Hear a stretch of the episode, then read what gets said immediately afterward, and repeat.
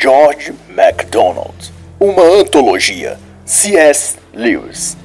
Este trabalho não é um audiobook narração ou qualquer coisa do tipo. Trata-se de uma análise literária onde comento alguns pontos relevantes da obra e faço, porventura, ilações, exemplificações e comparações para com a política do dia, cultura ou eventos atuais. Mas não dispensa em hipótese alguma a leitura da obra em seu todo. Esta obra de Lewis trata-se, na verdade, de um conjunto de citações, textos e reflexões de George MacDonald, pretendido que seja uma espécie de devocional onde cada dia, cada texto aqui compilado sirva de meditação para o leitor. Ao todo, são 365 escritos, um para cada dia do ano. George MacDonald viveu de 1824 a 1905. Foi escritor e ministro cristão escocês. Escreveu poesias e livros de fantasia, além de contos de fadas e trabalhos teológicos, incluindo sermões escritos. Toda sua obra influenciou diversos autores como Carol Tolkien e o próprio Lewis. Este considerou MacDonald seu mentor e chegou a declarar que tudo que escreveu foi influenciado por ele. Quanto ao mais, este livro de C.S. Lewis foi publicado pela primeira vez em 1946, ano em que no Brasil se promulgava a Constituição de 1946, que tentava marcar a experiência democrática brasileira a chamada a Quarta República. No cenário mundial, os milhões de prisioneiros alemães obrigados ao fim da Segunda Guerra a ajudar na reconstrução da União Soviética, cerca de 3 milhões deles, voltavam nesse ano para casa, para a Alemanha. Foi também criado o Unicef enquanto Eurico Gaspar Dutra era o 16º presidente do Brasil e Truman, presidente dos Estados Unidos.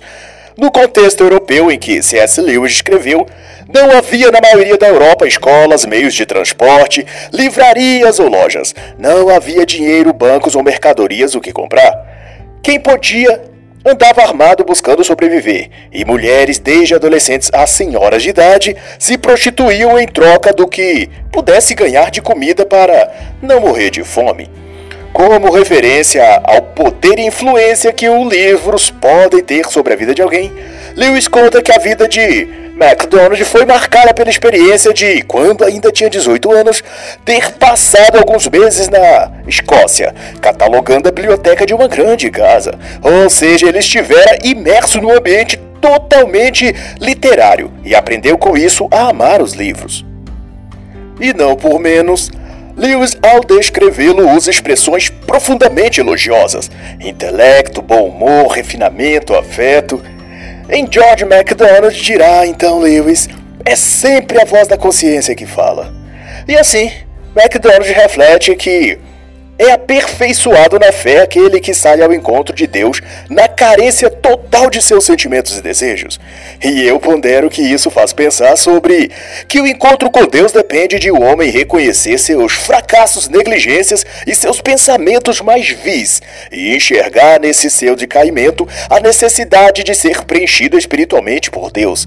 Sem isso, o ser humano não encontra a fé verdadeiramente, pois no fundo não estaria a reconhecer a sua sua condição de pobre miserável espiritualmente, e, portanto, não estaria aberto sinceramente para receber o dom de Deus.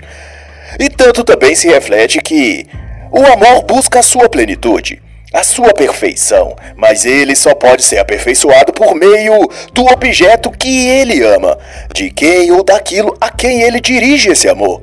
Porquanto o amor sempre tem em vista, sempre almeja, sempre busca atingir a beleza daquilo que contempla e não se conforma com menos que isso. Onde, no entanto, essa beleza é incompleta e o amor não pode amar ou atingir sua plenitude, ele consome ou combate aquilo que está entre ele e sua plenitude. Nesse caso, se reflete que o que está entre o amor de Deus e a criatura humana, entre o Pai divino e o ser humano, no sentido de obstruir esse caminho para a perfeição do amor, esse obstáculo tende a ser derruído no processo, ou se não, esse amor, essa chama, esse algo sublime vindo de Deus não atingirá seu máximo. É por isso que faço eu essa divagação que o pecado e o mal devem ser combatidos. É que o pecado, como diz as Escrituras, fazem separação entre nós e Deus. Talvez seja nesse sentido que fora dito isso. E tanto por isso também que no texto da página 42, chamado Fogo Divino, é dito que só o que é inabalável permanecerá. Deus é um fogo consumidor, e somente o que não pode ser consumido poderá permanecer eternamente. É da natureza de Deus, continua o texto, destruir tudo que não for puro como fogo. E isso se dá na forma de elevar nossa consciência diante de Deus até o ponto de aquelas coisas que obstruem a fé e a própria presença ou busca mesmo daquilo que é espiritual vá sendo abandonado pela própria pessoa. Isso significa que ela vai se aproximando de Deus. E é outra reflexão que tem a ver com esta tomada dos textos, o princípio da sabedoria, o despertado e Sinai, que Deus suporta o pecado no homem à medida que esse homem e o pecado nele não sejam mais uma coisa só, isto é, ele separou-se do pecado e luta contra ele. E nesse processo Deus age para purificar esse homem e fazê-lo desenvolver o tanto e o quanto ele pode desenvolver-se. Logo é princípio que Deus tolera nesse sentido a presença do mal quando vê no homem o temor diante do bem da justiça, porquanto enxerga os homens não como são ou como estão, mas como serão e como poderão estar se deixarem ser purificados. Deus enxerga-nos conforme também somos capazes de ser diante dele, como ele próprio assim definiu. E esse parece ser também o sentido do texto A Lei da Natureza, tratado na página 44, que diz que o que não pode ser abalado permanecerá. O que é imortal em Deus permanecerá no ser humano. A morte que está na humanidade será consumida. Tudo que é passível de destruição será destruído. Será então por isso que ele diz que o indivíduo cujas obras são más teme o fogo MacDonald assim o diz, reverberando o desejo que temos de fugir de Deus por saber que são más as nossas obras, como Adão que escondeu-se depois de descobrir que estava nu. O medo do ser humano é porque sabe o que de errado fez, e por isso foge e se esconde de Deus, para que suas obras más não sejam expostas, pois teme que sejam consumidas. Na realidade, Deus ama o pecador mas expulsa dele o pecado. E nesses termos, Deus consome o pecado e purifica o pecador. Todavia, no estágio em que o pecador ama o pecado e se torna um com ele, esse pecador foge, se esconde ou nega a Deus, não porque de fato tem medo de Deus, mas porque tem medo de Deus destruir o pecado que ele tanto ama, e assim não poderá mais tê-lo. E para não perder então o objeto de sua paixão, o pecado, prefere fugir para longe da presença de Deus e agarrado com sua enorme mochila de pecados. Mas em contraponto a isso está dito na página 51 que Deus vê as coisas como elas são. E um dia você será compelido a ver, a sentir o seu coração como Deus o vê. E também por isso é dito em outra parte que somos cristãos rastejantes, porque olhamos para nós mesmos e não para Cristo. Olhamos para as marcas dos nossos próprios pés enquanto caminhamos, colocando-o na marca do pé do Mestre, desfigurando assim a pegada do Mestre. Deus não faz com que nos sintamos corretos, desejemos o bem e amemos a pureza. Deus nos fez livres para que Escolha cada um por si mesmo viver e sentir essas coisas. Essa é a raiz de nossa individualidade. Para que quanto mais livre for o homem, mais forte seja o vínculo que o une àquele que criou sua liberdade, Deus. Pois que, para MacDonald, a mais alta condição da vontade humana é esta: é quando, não vendo a Deus, não conseguindo compreendê-lo, mesmo assim a pessoa apega-se a ele com firmeza. E o conselho dele para se atingir isso é muito simples, embora nem sempre tão fácil quanto parece. Penses em algo que deves fazer. Vá e faze isso. Não espere o sentimento surgir, vá e faze o que tem de fazer. E se alguém acha simplório demais esse pensamento, pois sabe que McDonald's já tinha se antecipado ao que você pensou e escreveu no item 43 dessa antologia que Lewis registrou na página 62. Ele disse que nosso Senhor, Deus, claro, nunca pensou em ser original.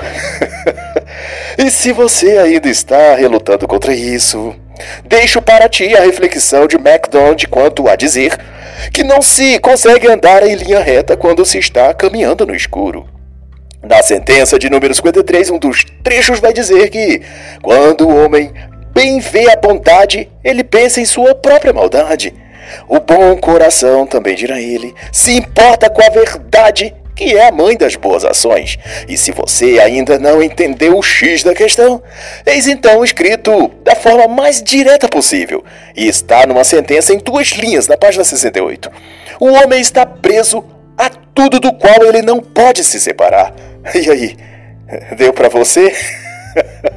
McDonald instiga então ainda mais a reflexão memorando sobre o jovem rico no texto bíblico de Mateus 19, 16 a 22, sobre a situação do homem rico desafiado por Cristo a vender seus bens e segui-lo. McDonald reflete que chega um tempo para qualquer pessoa em que é preciso decidir sobre se vai seguir a Cristo ou recusar isso. Há um momento em que cada um terá de confrontar-se com a natureza de seus atos. Por isso, as Escrituras ensinam que bem-aventurados são os que têm fome e sede de justiça, pois estes são os que se preocupam em ver a verdade e segui-la, ainda que tenha de abrir mão e se desvencilhar de tudo que antes lhe prendia. E se acaso isso parece difícil, como de fato pareceu ao jovem rico, pois eis que George MacDonald diz também que o homem verdadeiro confia em uma força que não é sua. E esse é tanto um processo ou atitude de renúncia e redição, o que vai de contrária à tendência soberba humana de buscar preservar aquilo que devem perder. MacDonald chama essa condição, num texto na página 117 e 118, de alma descuidada e de o equivocado. E aprofundando a questão, ele prescreve que a verdade não pode ser encontrada se for buscada por um impulso do ser humano. É necessário que esse ser humano escolha buscar a verdade, e só assim, do livre-arbítrio, é que ela pode ser achada. O homem não pode desejar seguir seus impulsos, vai de notar. Simplesmente simplesmente porque o homem não sabe de onde vêm seus impulsos, de onde brota, onde é a fonte deles. Eles podem brotar um pensamento doente, de um rugido de um demônio, de algum ódio infantil em seu coração, ou da semente da ganância, ou algo assim. Nem tudo que vem. A consciência dos seres humanos deve ser considerado bom ou se deve seguir. Você pode até dizer que isso é o seu jeito, mas não pode dizer se aquilo vem mesmo de você ou se foi plantado em você, vindo de outro lugar. E é da busca da verdade que nasce a fé, e da fé a justiça. Da justiça é de onde vem a ação de afastar-se do mal e voltar-se para o bem. A justiça da fé, como discorrido no tema o mesmo, exposto na página 143, envolve dar as costas para tudo que é oposto à justiça. É iniciar e prosseguir na jornada de se tornar justo pelo conhecimento, percepção e admissão do que é injusto em si mesmo. Ao abjurar a iniquidade, dirá MacDonald, e voltar-se para a retidão, o homem corre em direção à justiça de Deus e se vai aperfeiçoando. A fé, portanto, é um ato de reconhecimento de Deus. E é isso que se quer dizer nas Escrituras quando diz que, por crer, isso lhe foi imposto como justiça, referindo-se a Abraão e depois a Moisés, na explicação do apóstolo Paulo. Mas, como todos sabemos que não é tão fácil assim, o incentivo de McDonald's é que o homem faça o que é certo e não se preocupe com opiniões sem valor. Enquanto aquilo com que devemos nos preocupar, na visão de George MacDonald, é em manter a fé, Pois diz ele na instrução 257: tudo que não é da fé é pecado. É um córrego interrompido que se separou da sua fonte e pensa que pode correr sem ela. Não basta apenas tomar a cruz. É preciso completar o ciclo e segui-lo. Tomar a cruz é suportar a dor. Segui-lo é encontrar alívio. A cruz é segurar o fardo. Seguir a Cristo é trocar o nosso fardo pelo dele. Sobre o mistério do mal, se tem que pessoas medianas ficam chocadas diante da impiedade dos ímpios. Mas quem conhece um pouco melhor as coisas fica chocado apenas com a iniquidade dos justos, pois cada um faz aquilo que é próprio de sua natureza. Uns expressam sua queda e baixeza, outros sua elevação e dignidade. E por fim fica o conselho de MacDonald de que, quando o homem gasta sua energia aparentando ter, ele destrói o que tem e se impossibilita de se tornar o que deseja parecer. Todo mundo é capaz de se deliciar com uma mesa farta em um banquete. Mas quem ficará feliz se tiver de acordar cedo e passar horas preparando as comidas para esse banquete? quem se deliciaria com isso? Assim, queremos o desfrutar, mas não queremos o sacrificar. Mas, amigo leitor, se você julgar que nada aqui te serviu, não fique acanhado. MacDonald também nos alerta que ninguém é capaz de ensinar a outra pessoa o que ela precisa saber. Hum. Pois geralmente ela quer saber é outra coisa. e assim encerra a análise da obra George MacDonald, de C.S. Lewis.